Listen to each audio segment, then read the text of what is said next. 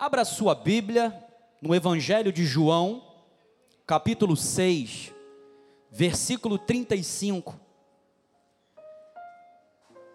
Agradeço a Deus por este momento santo, especial, maravilhoso que é ser canal de Deus, ser um servo de Deus, dar voz à palavra de Deus. Que o Senhor possa falar aos nossos corações Agradeço a Ele pela minha família, minha esposa abençoada, Bispa Cristiane, minha companheira de vida, de oração, de amor, de jornada. Amo você também, amor. Coraçãozinho, Agatha também faz coraçãozinho. Agradeço a Deus pela vida dos nossos filhos, Agatha, Rafael e Andressa. Minha mãe que está nos assistindo falou: Olha, eu estarei assistindo. Fala de mim. Mamãe, Deus seja louvado pela sua vida. Aleluia.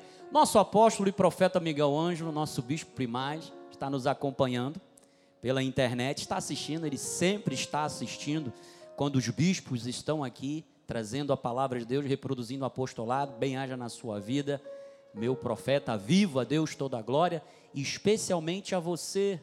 O vento soprou, o tempo começou a querer dar uma reviravolta, uma fechada, mas você veio assim mesmo meu agradecimento especial por você estar aqui. Eu sei que você está aqui por causa da palavra de Deus.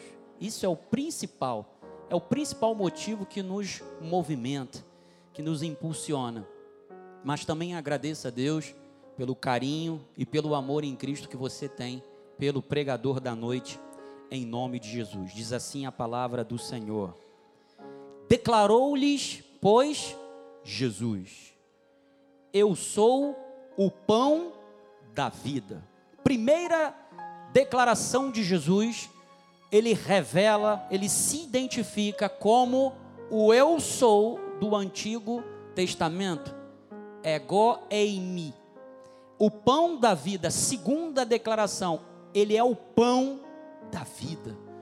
Ele não estava dizendo que ele era o maná da vida. Ele estava dizendo que ele era o pão. Terceira declaração de Jesus: O que vem a mim jamais terá fome. E a quarta declaração de Jesus: E o que crê em mim jamais terá sede. Jesus já está na sua vida? Então a vida plena já está em você. O que nós vamos aprender com a palavra de Deus é como viver essa vida plena e vamos superar os dias maus em nome de Jesus. Vamos submeter a nossa mente, o nosso espírito, as nossas almas ao Espírito Santo de Deus, ao seu conselho. Vamos orar ao Pai.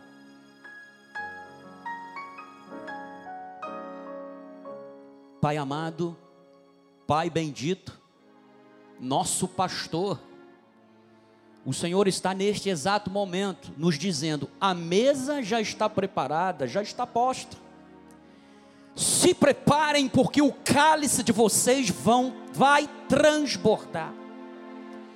Obrigado, Senhor, porque o óleo jamais nos faltará à nossa cabeça, porque nós estamos revestidos de Cristo. A unção que vem do Santo permanece em nós.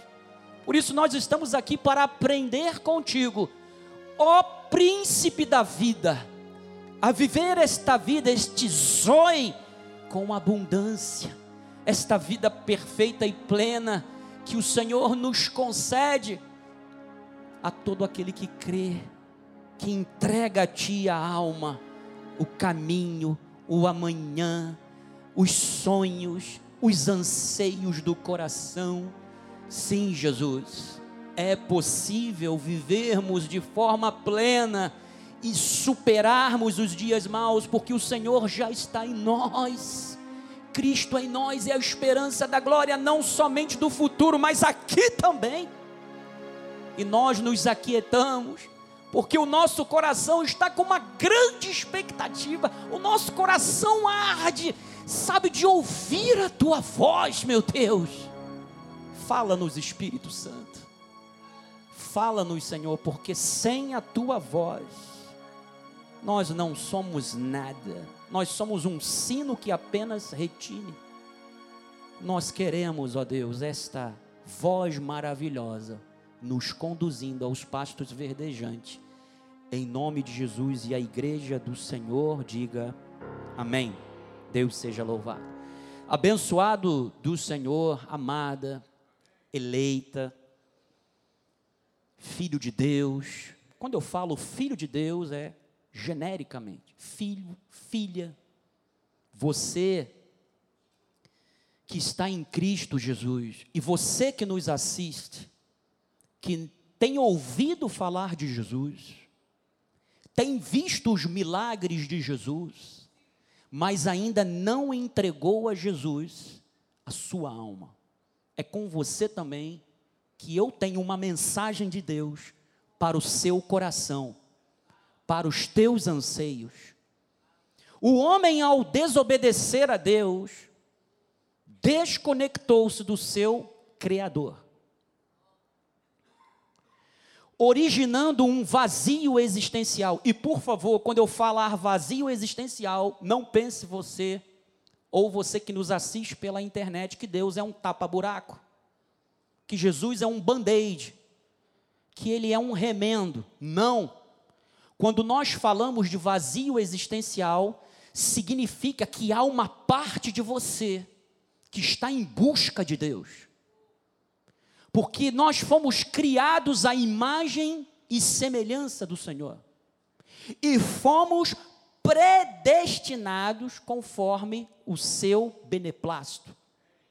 Então, quando o homem se desconectou do seu Criador, originou-se um vazio existencial, porque ele se desvinculou da sua fonte, Jesus o príncipe da vida. Eu gosto dessa expressão de Pedro, o príncipe da vida. Sabe, esta desconexão gerou um rompimento com Deus, nos matou espiritualmente, matou o homem, cegou espiritualmente, e desde então o ser humano anda numa busca frenética desenfreada em satisfazer as suas necessidades pessoais. Entretanto, essa busca é da maneira errada. Porque ele está cego espiritualmente e assim permanece separado de Deus. Jesus veio nos resgatar deste vazio espiritual. Ele veio nos tirar do abismo de onde o pecado nos lançou. Ele veio nos tirar de trevas espirituais e nos trouxe para um reino de luz. Ele nos tirou do castigo, da morte que o pecado nos escravizava e nos trouxe para um reino de paz, de amor, um reino esse que Paulo disse que é inabalável.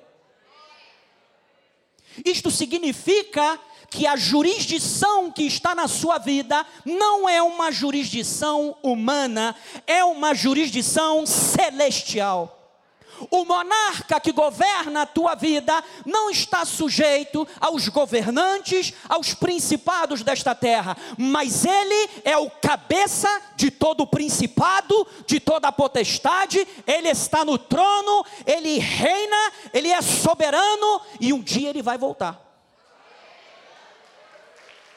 Um dia ele vai voltar. E um dia ele vai pedir contas do que nós fizemos, o que, que nós fizemos com a vida em abundância que Ele nos deu. Um dia, Ele pedirá contas daqueles que apostataram da fé, daqueles que de novo calcaram aos pés do Filho de Deus. Um dia, para nós, haverá, sabe, delícias perpétuas. Céu de glória. Um dia haverá também choro e ranger de dente. Então, amados, Jesus veio nos resgatar.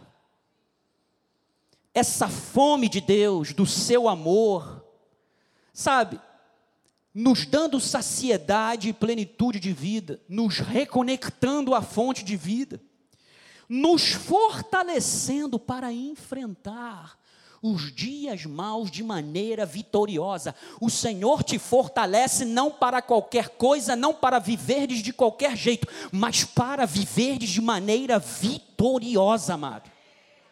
Você está pensando que ser cabeça e não cauda é ter somente bens? Ser cabeça e não cauda é ser senhor das suas emoções. Ser cabeça nessa terra é saber fazer a coisa certa. Ser cabeça nessa terra é reconhecer que tudo o que está em nós e vem tudo que está em nós vem de Deus, porque nas mãos dele, sabe, está o engrandecer, sabe, nas mãos dele está o dar forças, é saber que ele é a minha fonte e que ele está comigo e que ninguém pode me parar nessa jornada, amado. A vida do cristão é um, é um atletismo, sabe, o atleta, quando ele corre, é o que Paulo falou eu não quero saber das coisas que para trás ficam. Eu esqueço das coisas que para trás ficam. E o bispo Ricardo Rocha ontem falou algo muito interessante. Às vezes, nós temos que deixar para trás as conquistas que nós obtivemos. Sabe para quê? Para nós não ficarmos no marasmo, conformados, quando Deus, na verdade, tem muito mais coisas à nossa frente, amado. Meu amado, nós passamos por uma pandemia. Ah, bispo, mas olha, tinha um irmão que sempre vinha aos cultos comigo e nós louvávamos a Deus, não está mais aqui. Está melhor do que a gente está com o Senhor. E você, nós vamos continuar nessa batida, nós vamos continuar nessa pegada, porque aquele irmão que estava do seu lado entrou para a galeria dos heróis da fé. E nós? Nós estamos aqui e um dia também nós estaremos nessa galeria. Então, amados, primeiro lugar, o ser humano vive em busca de uma vida plena em razão desse vazio existencial. Isso foi causado por quê? A separação de Deus. O pecado é o responsável. João 3, 18 a 21. Quem nele crê, Jesus está falando, não é julgado. O que não crê já está o quê? Julgado. Veja, não existe nada de novo acontecendo nas regiões celestiais. Já está tudo definido. Já está tudo decretado. Ah, bispo, já está tudo definido, tudo decretado. Então, para que que eu vou, sabe, querer viver, querer, sabe, evangelizar? Para que que eu vou querer pregar? Quem é de Jesus virá, amado? Você vai ficar sem galardão. Eu quero, quando chegar diante de Jesus, ele fala: servo bom e fiel. Foste fiel no pouco que eu te dei, mas eu vou te colocar no muito. Entra no gozo do teu Senhor. Eu quero que o Senhor veja que os talentos que Ele me deu, de três foram, foram para seis.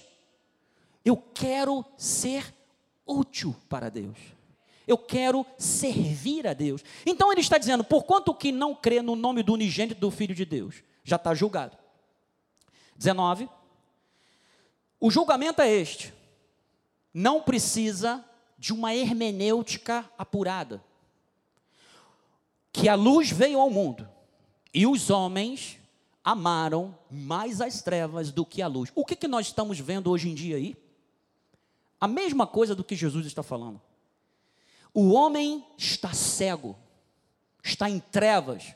Então, o que, que ele vai preferir? A luz ou as trevas? Ele tem os olhos cegos, os seus olhos estão fechados, estão em trevas. Ele vai amar as trevas.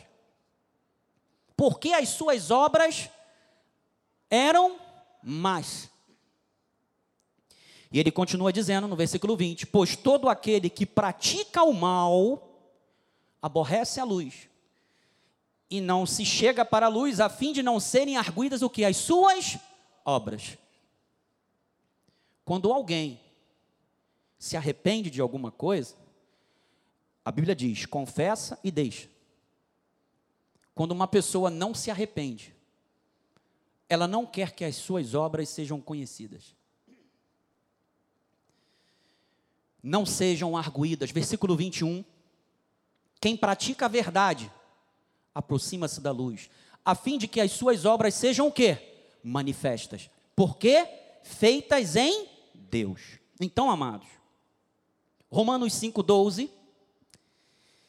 Portanto, assim como por um só homem entrou o pecado, Adão, no mundo, e pelo pecado entrou o quê? A morte. Assim também a morte passou o quê? Todos os homens, porque todos pecaram. Todos pecaram. Não existem, sabe, o Papa não é perfeito. Todos pecaram. Versículo 18: Pois assim como por uma só ofensa, agora veio a provisão divina. Veio o juízo sobre todos os homens para o quê? A condenação. Assim também, por um só ato de justiça, veio a graça sobre todos os homens para a justificação que dá o quê? Vida. Então volta lá em João 6:35, Joás. João 6:35. É o primeiro, Joás. Volta, filho. Volta, Joás. Aqui está 3:21. Isso é o primeiro, filhote. Isso. Vamos lá. Quando Jesus ele fala, eu sou o pão da vida, Jesus ao se referir como pão, ele demonstra que há dentro do ser humano uma fome, uma busca por Deus insaciável. Essa fome, ela é gerada pelo pecado. Há pessoas que andam apressadas, estão ocupadas o tempo todo, estão à procura da felicidade, só que nas coisas palpáveis nas coisas tangíveis. Por outro lado, existem pessoas solitárias e carentes. Estão aí as redes sociais. O sucesso das redes sociais é também o resultado dessa busca do ser humano por Deus, que ele não sabe. Então, às vezes, a pessoa está curtindo lá um poste de alguém que, na verdade, aquela pessoa está querendo se matar, está querendo se suicidar. Tudo isso é resultado do que? Busca por Deus, sede de Deus. O ser humano está cego, está perdido sem Cristo. Olham para a própria vida e não encontram, não encontram uma razão para essa angústia, amado. Isso acontece a todos, desde os que possuem pelo menos o suficiente para sobreviver e por isso sobrevivem, não vivem, ou os que possuem muito mais que o necessário e ainda assim têm esse sentimento de perda. Essa ausência que persiste é uma perfeita melancolia. A pessoa não é feliz. A pessoa busca uma promoção, sabe, uma elevação no seu plano de carreira, ela consegue. Quando ela chega naquele cargo, quando ela chega naquela função, passa a motivação, passa a alegria, passa a felicidade. E ela achava que aquilo ali era o seu alvo. Ela achava que a satisfação pessoal, financeira, um sonho atingido, de uma função ou de um cargo atingido, lhe trariam felicidade. E na verdade aquilo simplesmente só agravou a sua insatisfação pessoal. Então, Jesus, quando ele disse, Eu sou, ego eimi, ele já estava se identificando como o Deus da abundância, o Deus do mais que suficiente o Deus absoluto e completo, ele estava revelando a sua divindade aos judeus, para que eles se lembrassem de quem os havia tirado da terra da escravidão do Egito. Êxodo capítulo 13, versículo 14.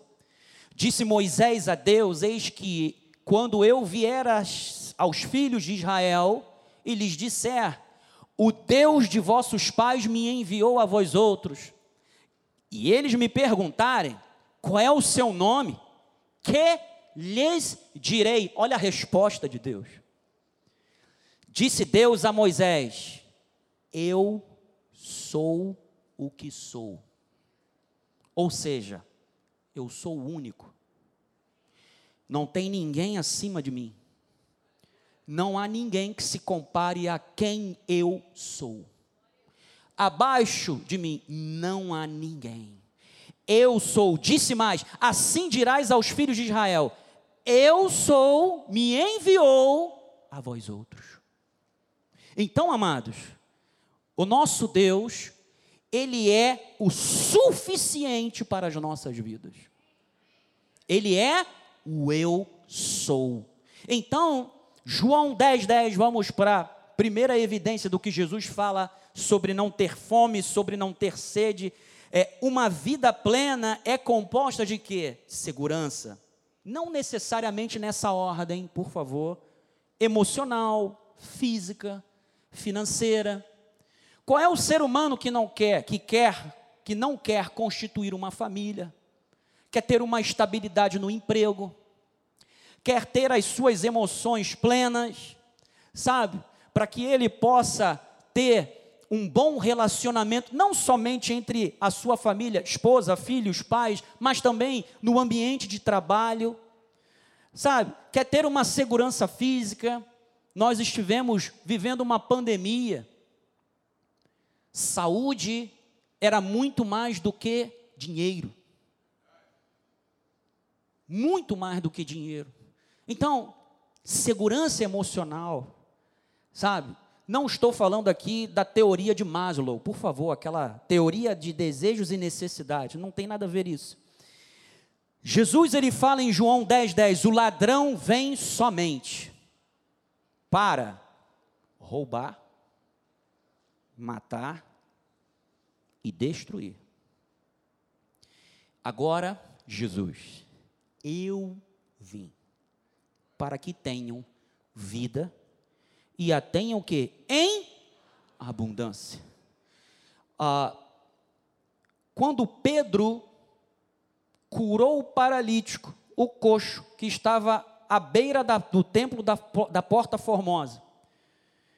Você pode até anotar, está lá em Atos 3, 11.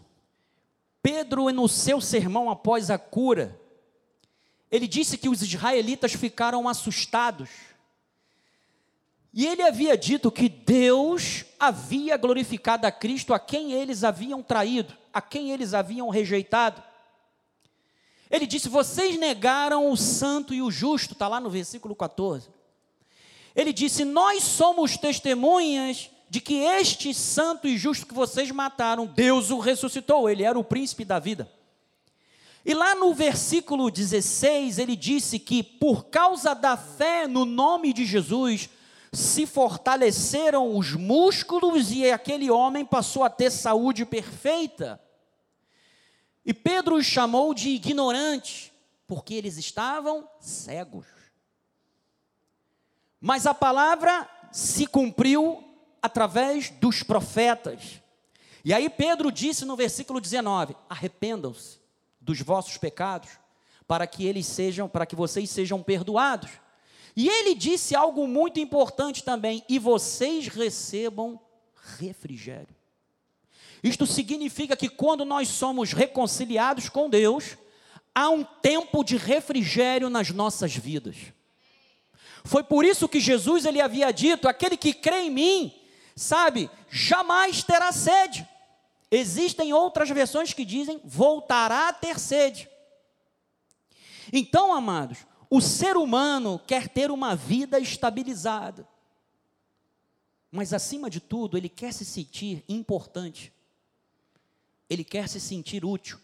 É por isso que muitas pessoas acabam se desviando do Evangelho.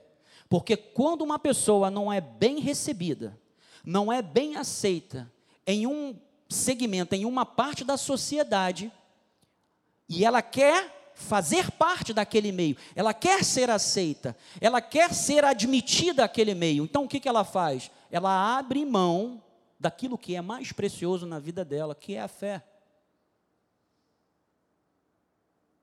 E a Bíblia diz que nós não podemos ser amigos de quem? Do mundo.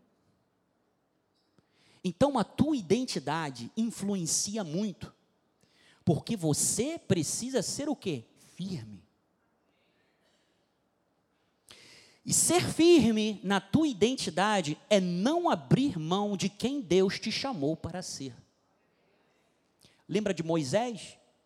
Ele abriu mão de ser chamado de filho da filha de Faraó. Por quê?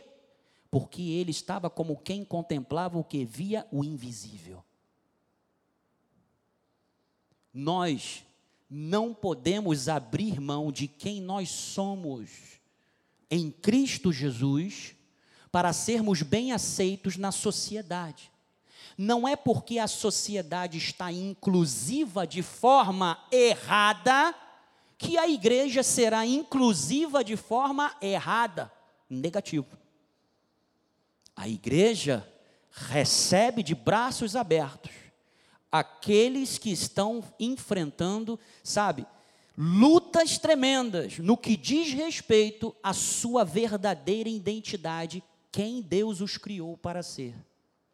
Mas não podemos abrir mão da verdade de Deus. Não podemos. Porque se você abre mão de quem você é, você nunca será quem Deus determinou que você seja. Nunca. Pode demorar. Pode demorar. Davi começou a reinar com 30 anos, mas foi ungido com 17, um garoto. Mas ele jamais duvidou que ele seria rei de Israel. E mesmo quando teve a oportunidade de acertar as contas com Saul, ele não o fez, porque quem era o rei, quem estava, quem estava rei era Saul. E ele disse: "Eu não vou tocar no ungido de Deus". Foi por isso que o salmista havia dito: "Ai daquele que tocar no ungido, toca na menina dos meus olhos. As tuas experiências não são à toa, não são descartáveis. As tuas experiências contribuirão para que você seja esse homem de Deus, essa mulher de Deus, que Deus estabeleceu, que Deus chamou, que Deus chamou, que Deus curou, que Deus vivificou, que Deus restaurou. Amado, você vai chegar lá. Deus te deu um objetivo, Deus te deu um sonho, foi Deus quem te deu, você vai chegar lá. E nós não precisamos abreviar as coisas. Nós não precisamos botar o, esticar o pezinho para o próximo tropeçar e cair para você chegar na frente dele. Não precisa disso. A tua hora ainda vai chegar. Eclesiastes 3 há tempo e modo para todo propósito. Então, o ser humano quer se sentir amado, útil, porque ele quer servir, amado, a um desígnio maior. Sabe, ele quer agregar valor ao mundo. Olha só. Isto tudo é falta de Jesus. Somente Ele como o pão da vida pode nos dar essa saciedade de fome, de sede, nos mostrar o nosso verdadeiro propósito de vida. Então, muitos estão em busca de saciar essa fome e sede por meio de religiões, estão indo a templos, lugares errados, doutrinas erradas, às vezes doutrinas estranhas, na busca de saciarem as suas necessidades de segurança. Isso está intrínseco ao ser humano, por favor. Quem aqui dizer, que aqui, quem aqui diz que não liga para essas coisas, precisa fazer uma análise. porque isso é parte do ser humano e é normal. Assim também como não é normal espiritualizarmos demais as coisas. Por favor, não podemos espiritualizar demais as coisas. Então, o mercenário não é o dono das ovelhas. João 10, 11. Eu sou o bom pastor. Olha o eu sou de Jesus de novo. Eu sou o bom pastor. O bom pastor dá a vida pelas ovelhas, versículo 12. O mercenário que não é pastor, e existem muitos mercenários que fingem que são pastores, mas estão ali somente pelo dinheiro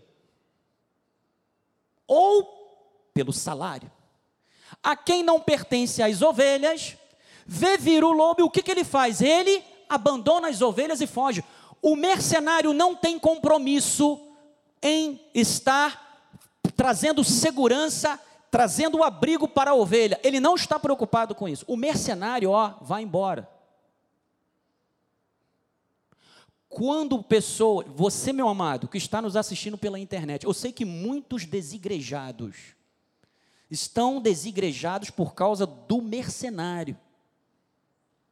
Porque quando mais precisaram do conselho do pastor de ovelhas, porque o supremo pastor e bispo das nossas aulas constituiu pastores para apacentarem o rebanho de Deus, quando você mais precisou, ele te abandonou. Ele disse para você: se vira. Você arrumou esse problema, essa crise existencial.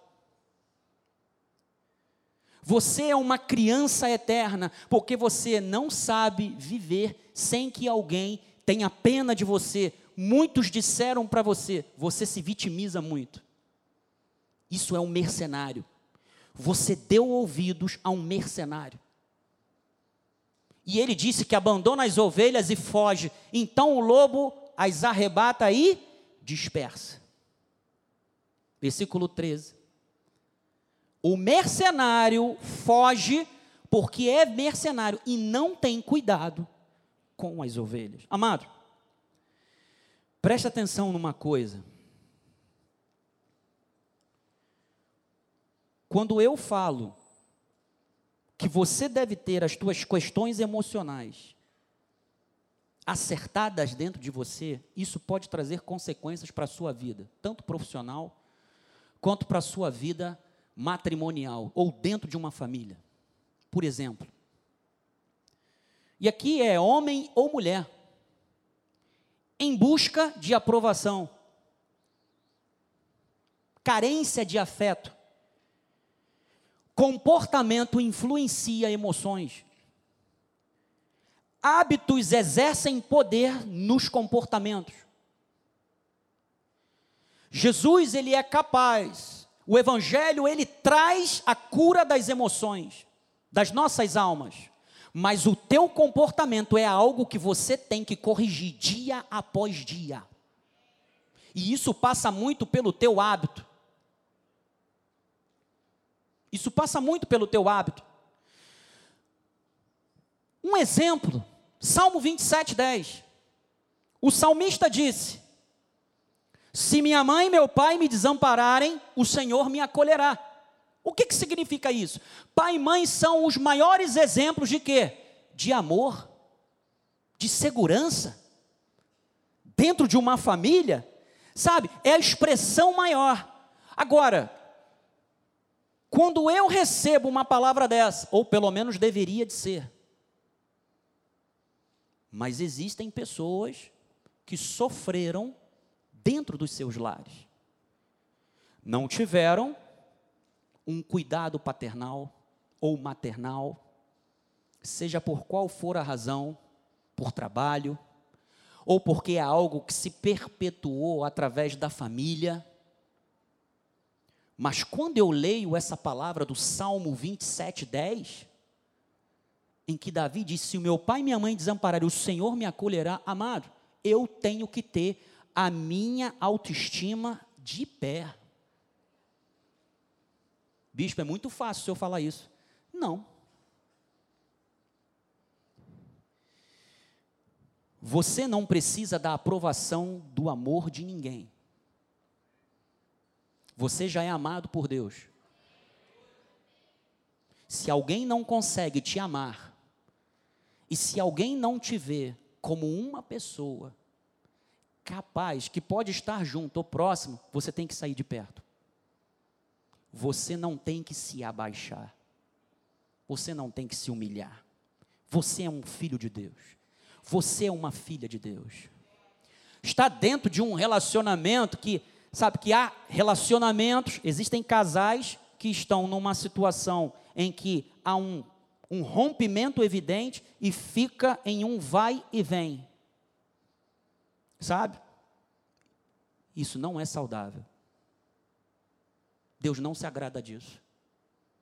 Deus quer o quê? Objetividade. Ou vamos nos reconciliarmos ou vamos com os, aos bispos e vamos conversar para resolvermos a nossa situação. Comportamento. Sabe? Os nossos comportamentos precisam ser mudados. Porque isso vai influenciar o quê? Nas tuas emoções, amado. Quem vai sofrer é você.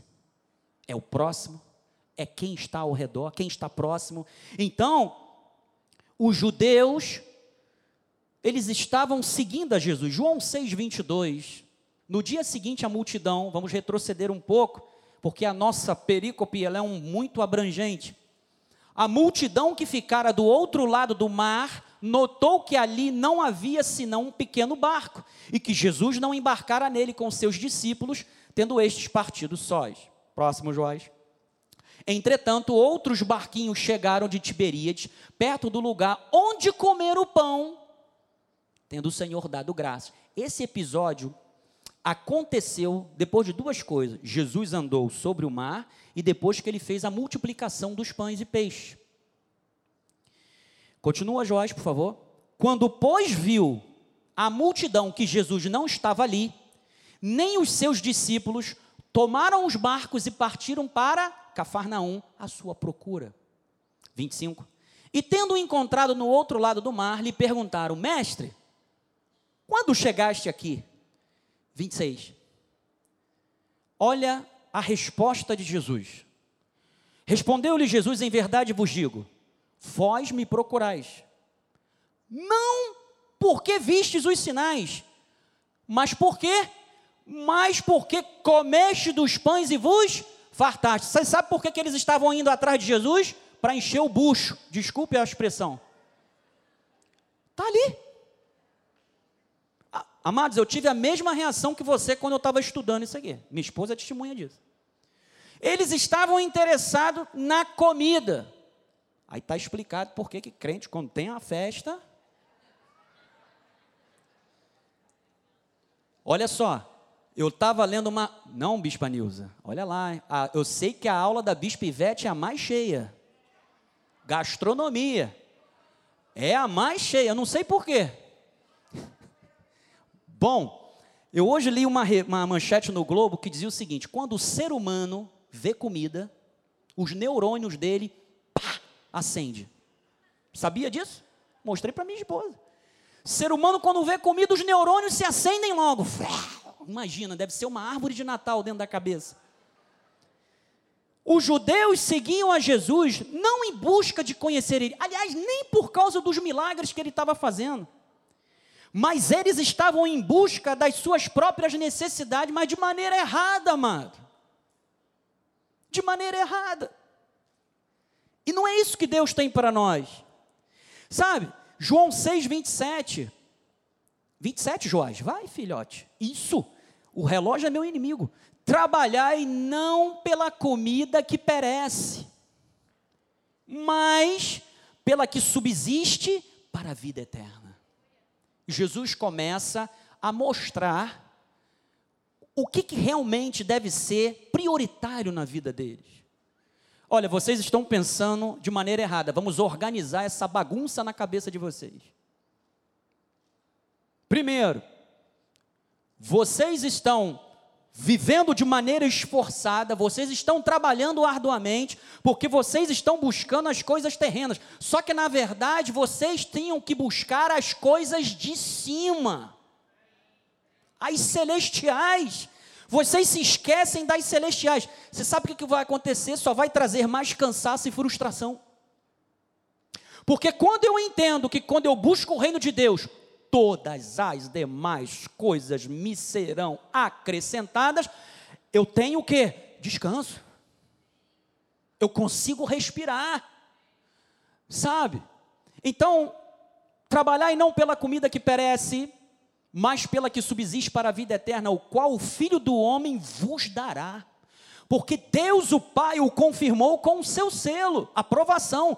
28. Dirigiram-se, pois, a ele, perguntando: que faremos para realizar as obras de Deus?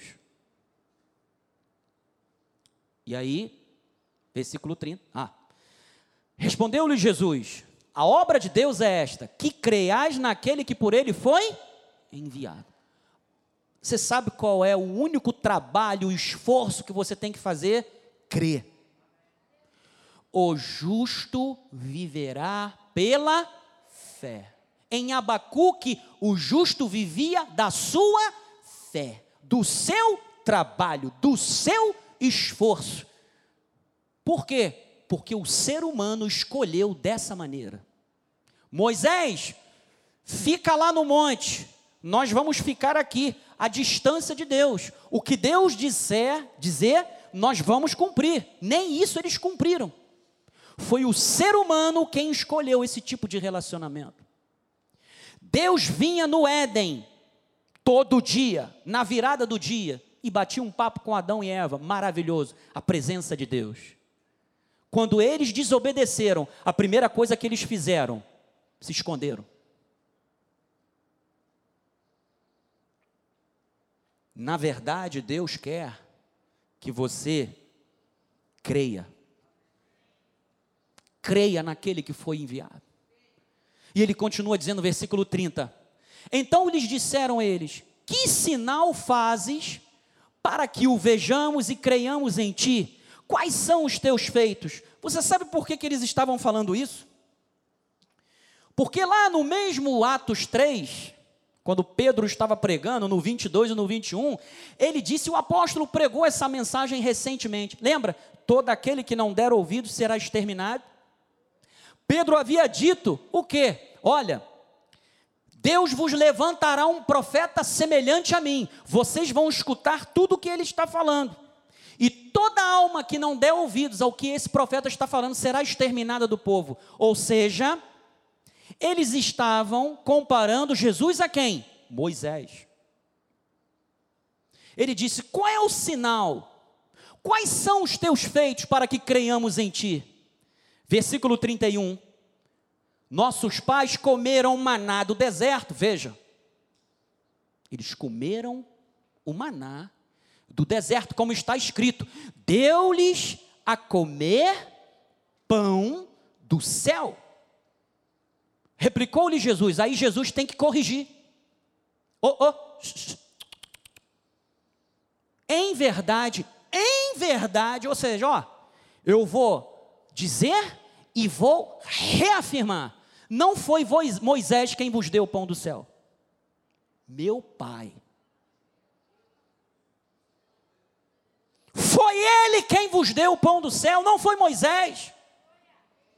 O verdadeiro pão do céu é meu Pai quem vos dá. Ele estava falando: o verdadeiro pão do céu sou eu, não sou o maná, eu sou pão. Eu trago saciedade, eu não, eu acabo com a fome, eu extingo a sede.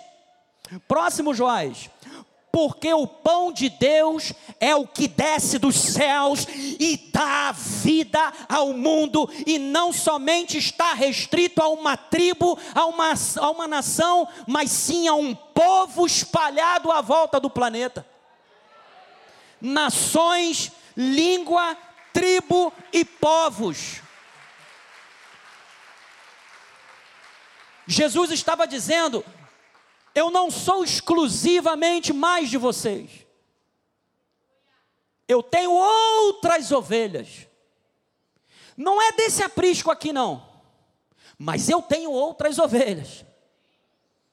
E ele diz no versículo 34: Então lhe disseram, Senhor, dá-nos sempre desse pão. E aí, amados, Jesus declarou-lhes: é aí que ele entra. Eu sou o pão da vida. Jesus é o pão que sacia por completo a nossa fome, amado. Ele estava se referindo, sabe aquele pãozinho assado, aquela padaria, quando a padaria é boa, tu sente o cheiro do pão a várias esquinas. Quem aqui não gosta de um pãozinho francês quentinho com a manteiga assim, ó, que tu bota, tu acaba colocando um quilo de manteiga, porque vai derretendo, tu, quer, tu acha que não está passando manteiga, tu vai botando mais manteiga, vai botando mais manteiga. Eu antigamente, eu e o Astolfo, nós comíamos uns cinco ou seis francesinhos assim, assim. Mas depois que nós, que eu particularmente virei atleta, ele já era atleta antes de mim, só que se, começou a se condicionar mais ainda, porque virou maratonista. Aí não, é um só. Um pãozinho. Mas Jesus estava falando daquele pãozinho quente, gostoso. Mas olha, pão também significa alimento. Lembra quando Jesus falou: nem só de pão viverá o homem, mas de toda palavra que procede da boca de Deus. Então, você sabe de uma curiosidade quando eu estava pesquisando? É que o pão de trigo continuava sendo a forma mais comum para quem podia pagar. Pão era um alimento caro. Hoje, você vai na padaria, quatro franceses, dois reais. Apesar dessa luta que nós estamos tendo aí na economia, que não é só no Brasil, mas estão pintando como se só o Brasil tivesse com problema. Pelo contrário, o Brasil é um dos que está performando bem e vamos sair dessa situação como estamos performando melhor do que as outras nações. Não se engane, não seja enganado, por favor. Então, os outros que não poderiam comer pão, porque o trigo era caro. Lembra do profeta Joel? as eiras se encherão de trigo, e os lagares vão transbordar de óleo e de vinho. Hoje você lê, você pega uma lata de azeite e fala assim: pô, isso aqui que Deus falou que ia transbordar. Amado, naquela época, azeite era ouro, trigo caríssimo, vinho então, era bebida dos reis, amado. Então, enquanto quem podia pagar comia bolo de trigo, pão de trigo, os mais desfavorecidos, ou os mais pobres, você sabe o que, que eles comiam? Bolo de cevada. Eram mais comuns para os pobres que não podiam comprar trigo. Agora, John Flavel, que era um reformista britânico, ele disse o seguinte: o pão tem uma qualidade, a água tem uma outra qualidade, sabe? A vestimenta, uma outra, o remédio tem uma outra, mas nada tem tudo em si como Cristo tem. E sabe por quê? Ele é pão para o faminto, ele é água para o sedento, ele é uma vestimenta para o nu, ele é a cura para o ferido, e tudo que uma alma pode desejar é encontrado nele. É em Jesus. Ele tem tudo que nós precisamos. Tudo.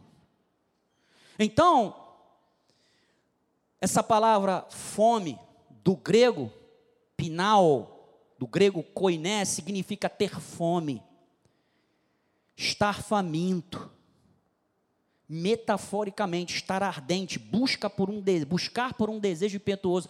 Quando você vai para os sinônimos, diz lá, paupérrimo, esfomeado, aquele que trabalha com muita dor e esforço para comer.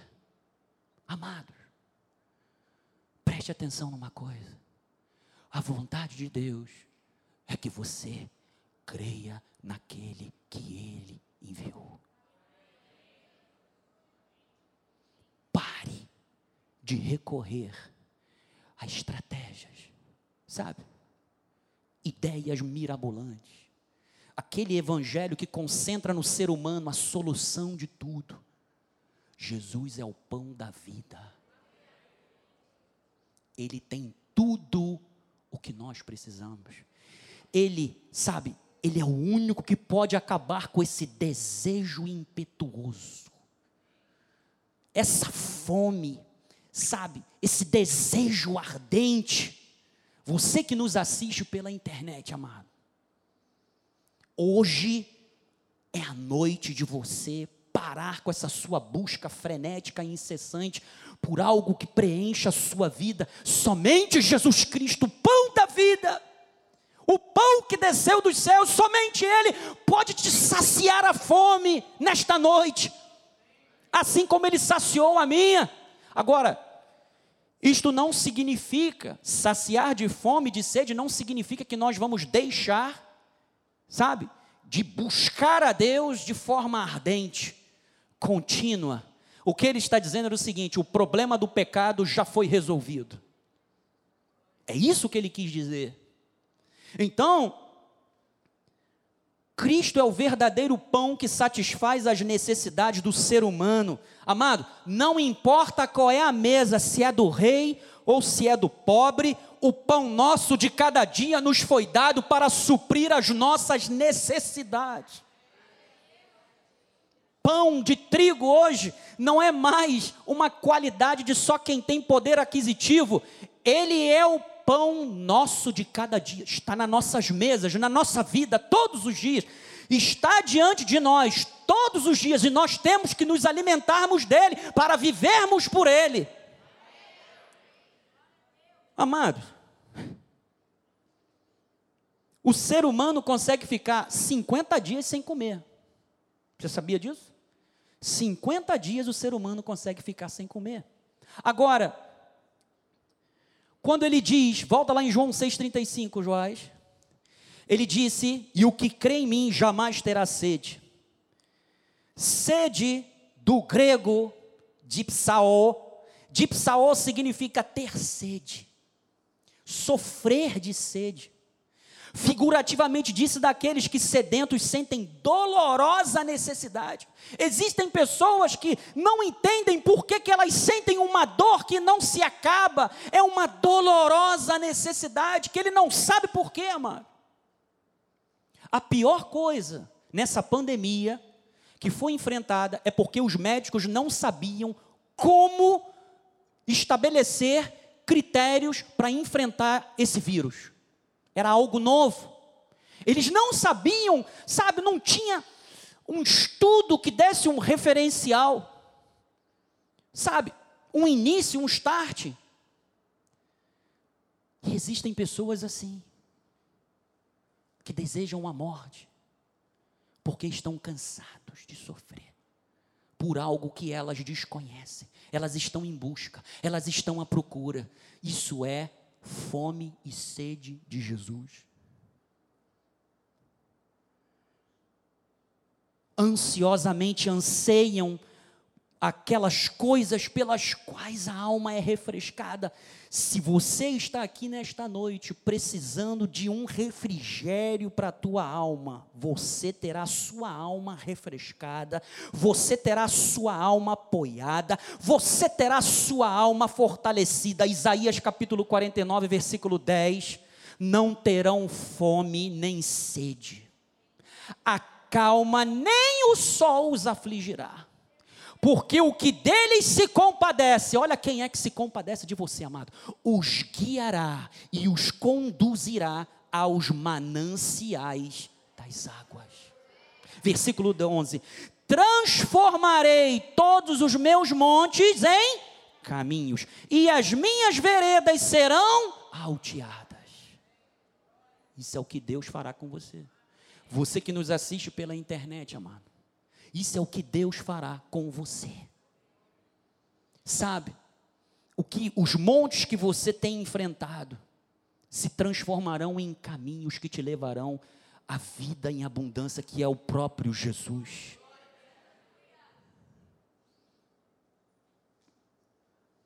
O ser humano consegue ficar 48 horas sem água, dependendo do clima. E você já viu o que, acontece quando o ser humano desidrata? Perde potássio, perde sal, ele desidrata, ele vai morrer, fica fraco.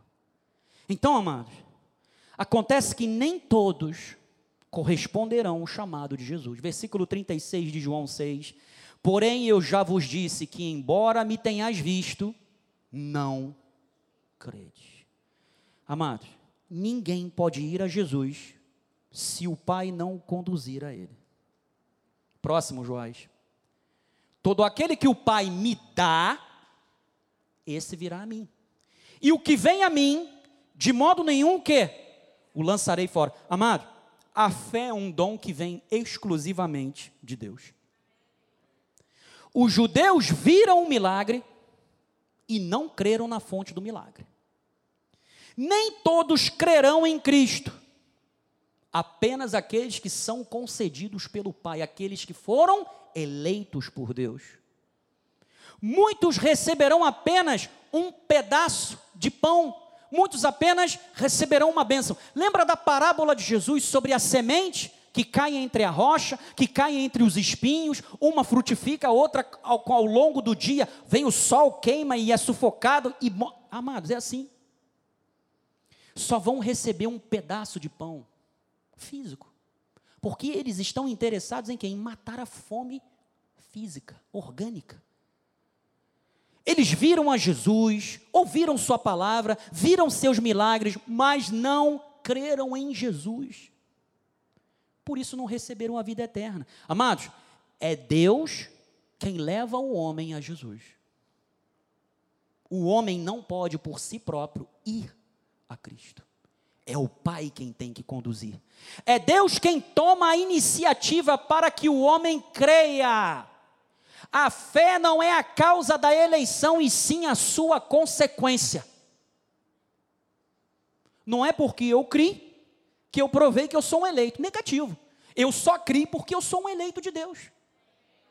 É assim que Deus determinou. Próximo Joás. Murmuravam, pois, os judeus: Por que disseram eu sou o pão que desceu do céu? Jesus, por meio da sua revelação, estava apontando para a incapacidade da lei mosaica de oferecer o verdadeiro alimento espiritual. O ser humano não pode encontrar a Deus por seus meios, pelas suas obras, pelos seus esforços, pelos seus sacrifícios, pelo seu bom nome, pelo seu sangue azul. Os judeus conheciam o maná através da lei de Moisés. Eles não conheciam o pão da vida, que é Cristo, eles não conheciam a graça, e a graça estava diante deles. Existem muitas pessoas que estão diante da graça hoje, mas preferem a lei, preferem Moisés, preferem o esforço, porque querem mostrar para Deus que elas são capazes de ajudarem a Deus. Porque crer tão somente é muito fácil, entre aspas, não é não. É mais difícil do que você sacrificar ou jejuar por causa de alguma coisa. O que, que é mais difícil? Você crer, chamar à existência algo da parte de Deus que precisa se concretizar na sua vida, porque Deus disse que manifestaria, ou você dizer, eu vou fazer um jejum, ou eu vou subir um monte, vou para uma vigília, porque eu tenho um propósito e eu vou apertar Deus até que Ele me dê. O que, que é mais fácil?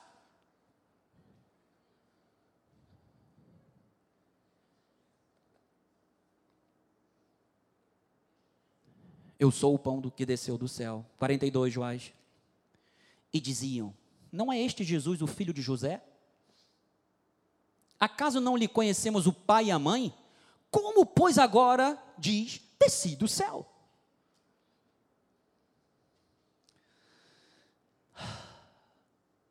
Nesse diálogo joanino, Jesus explica a diferença entre a lei e a graça. Apesar de ser dado dos céus, o maná não impedia a morte.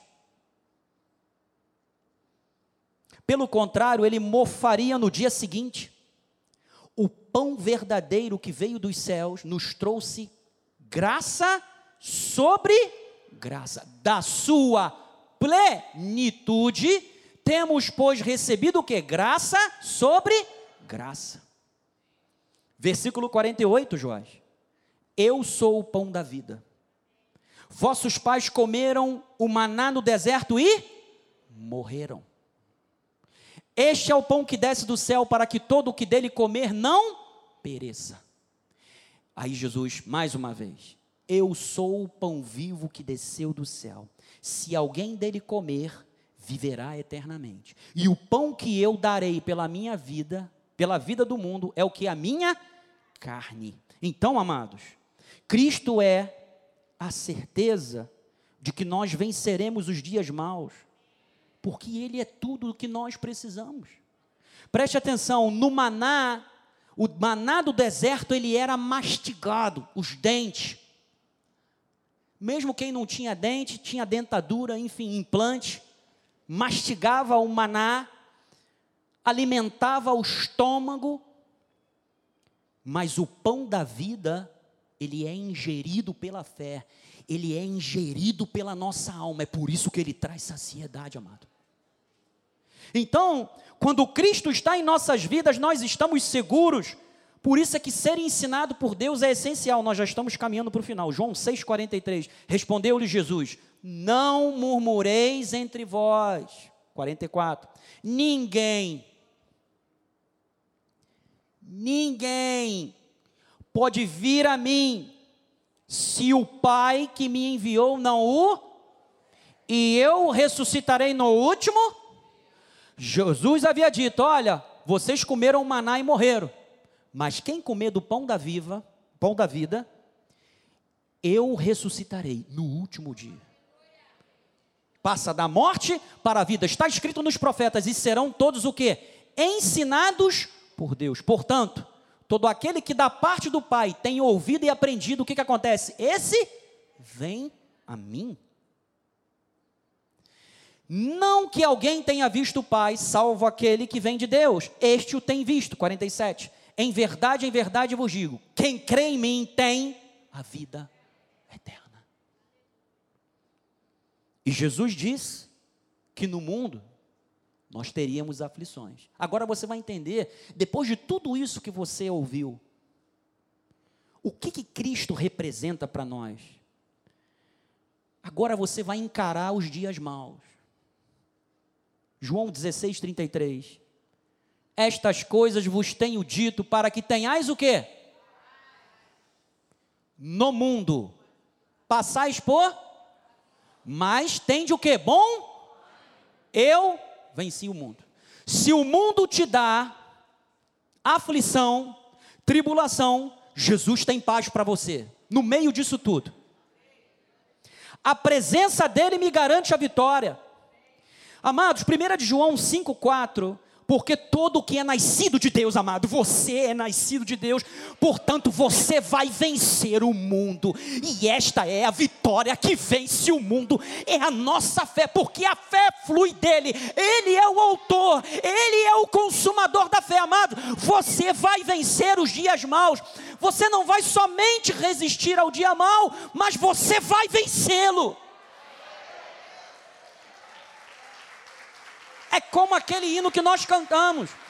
Eu vou atravessar o mar.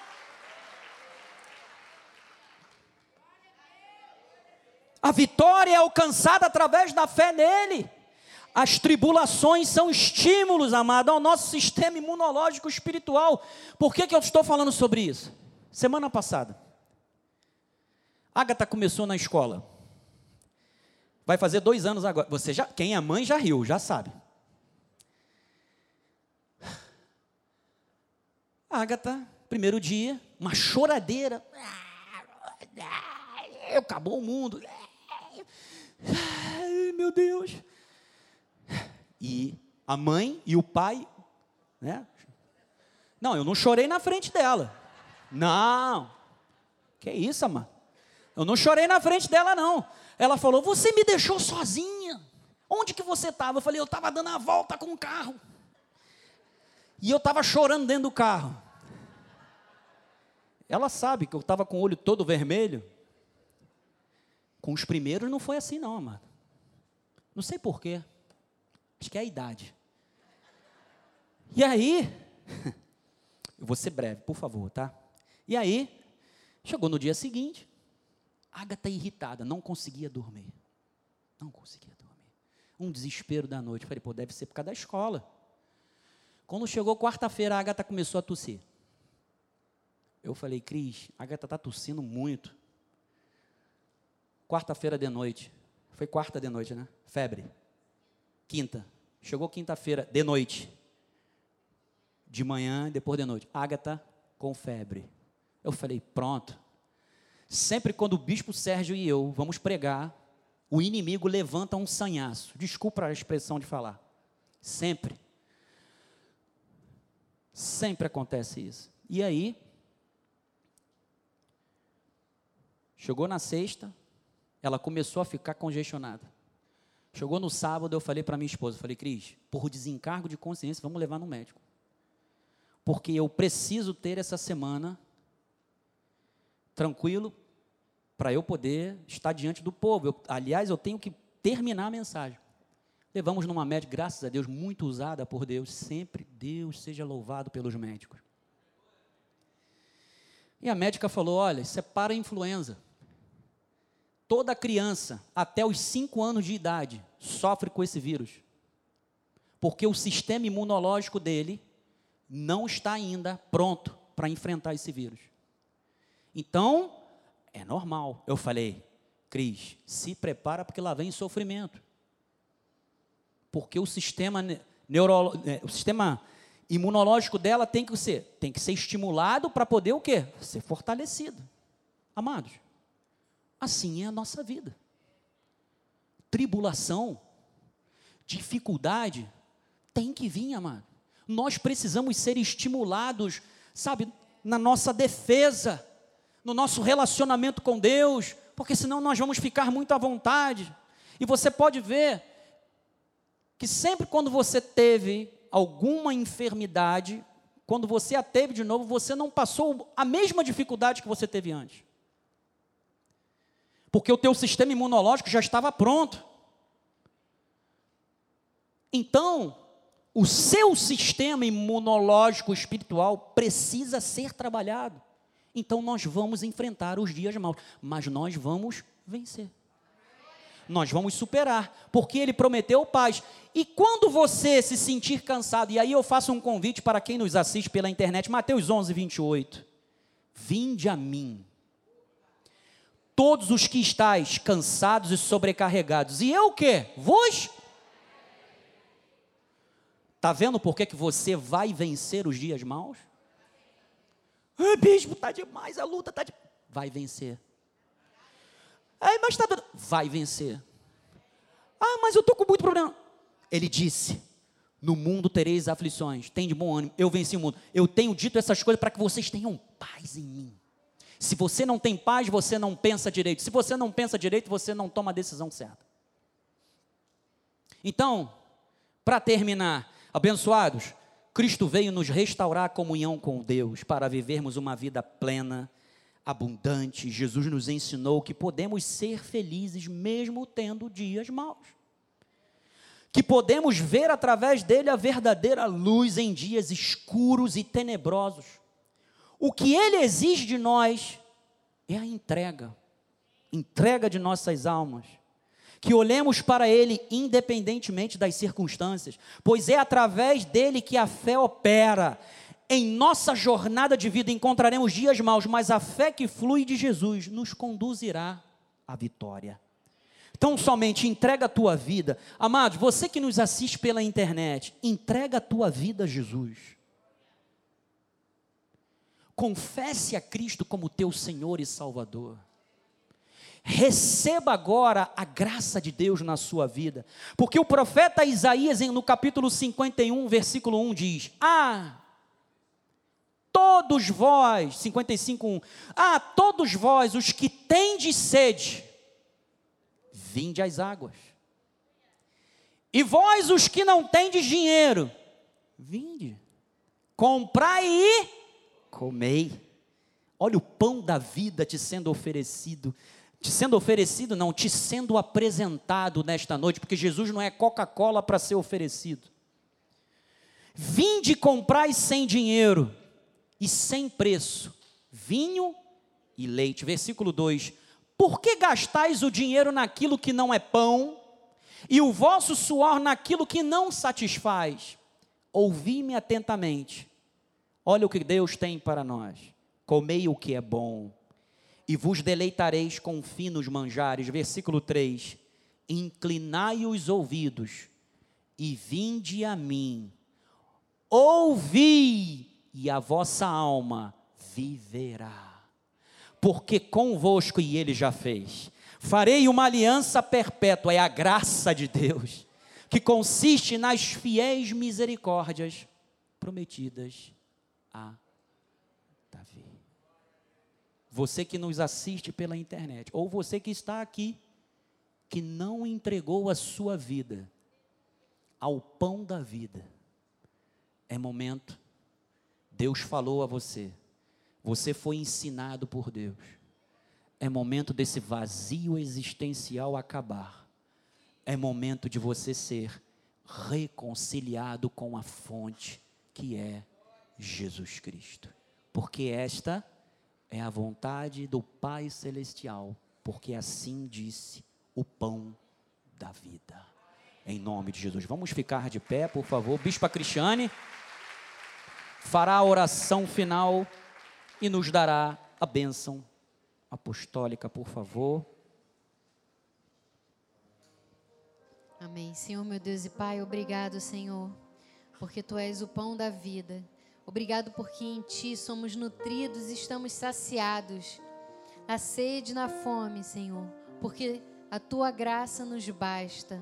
Obrigado, Senhor, por essas palavras que foram lançadas como semente a terra fértil dos nossos corações e já está germinando e dará muitos frutos em nome de Jesus. E agora que a graça de nosso Senhor Jesus Cristo, o amor de Deus e as doces consolações do Espírito Santo estejam para sempre em nossas vidas.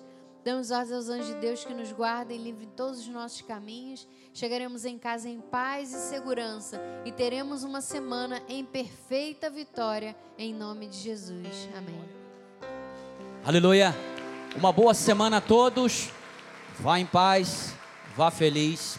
Olhe para o seu irmão e diga para ele: tem uma semana de paz, de tranquilidade, de vitória. Jesus venceu, você vencerá. Tem uma semana de vida em abundância e plena. Graça e paz. Aleluias.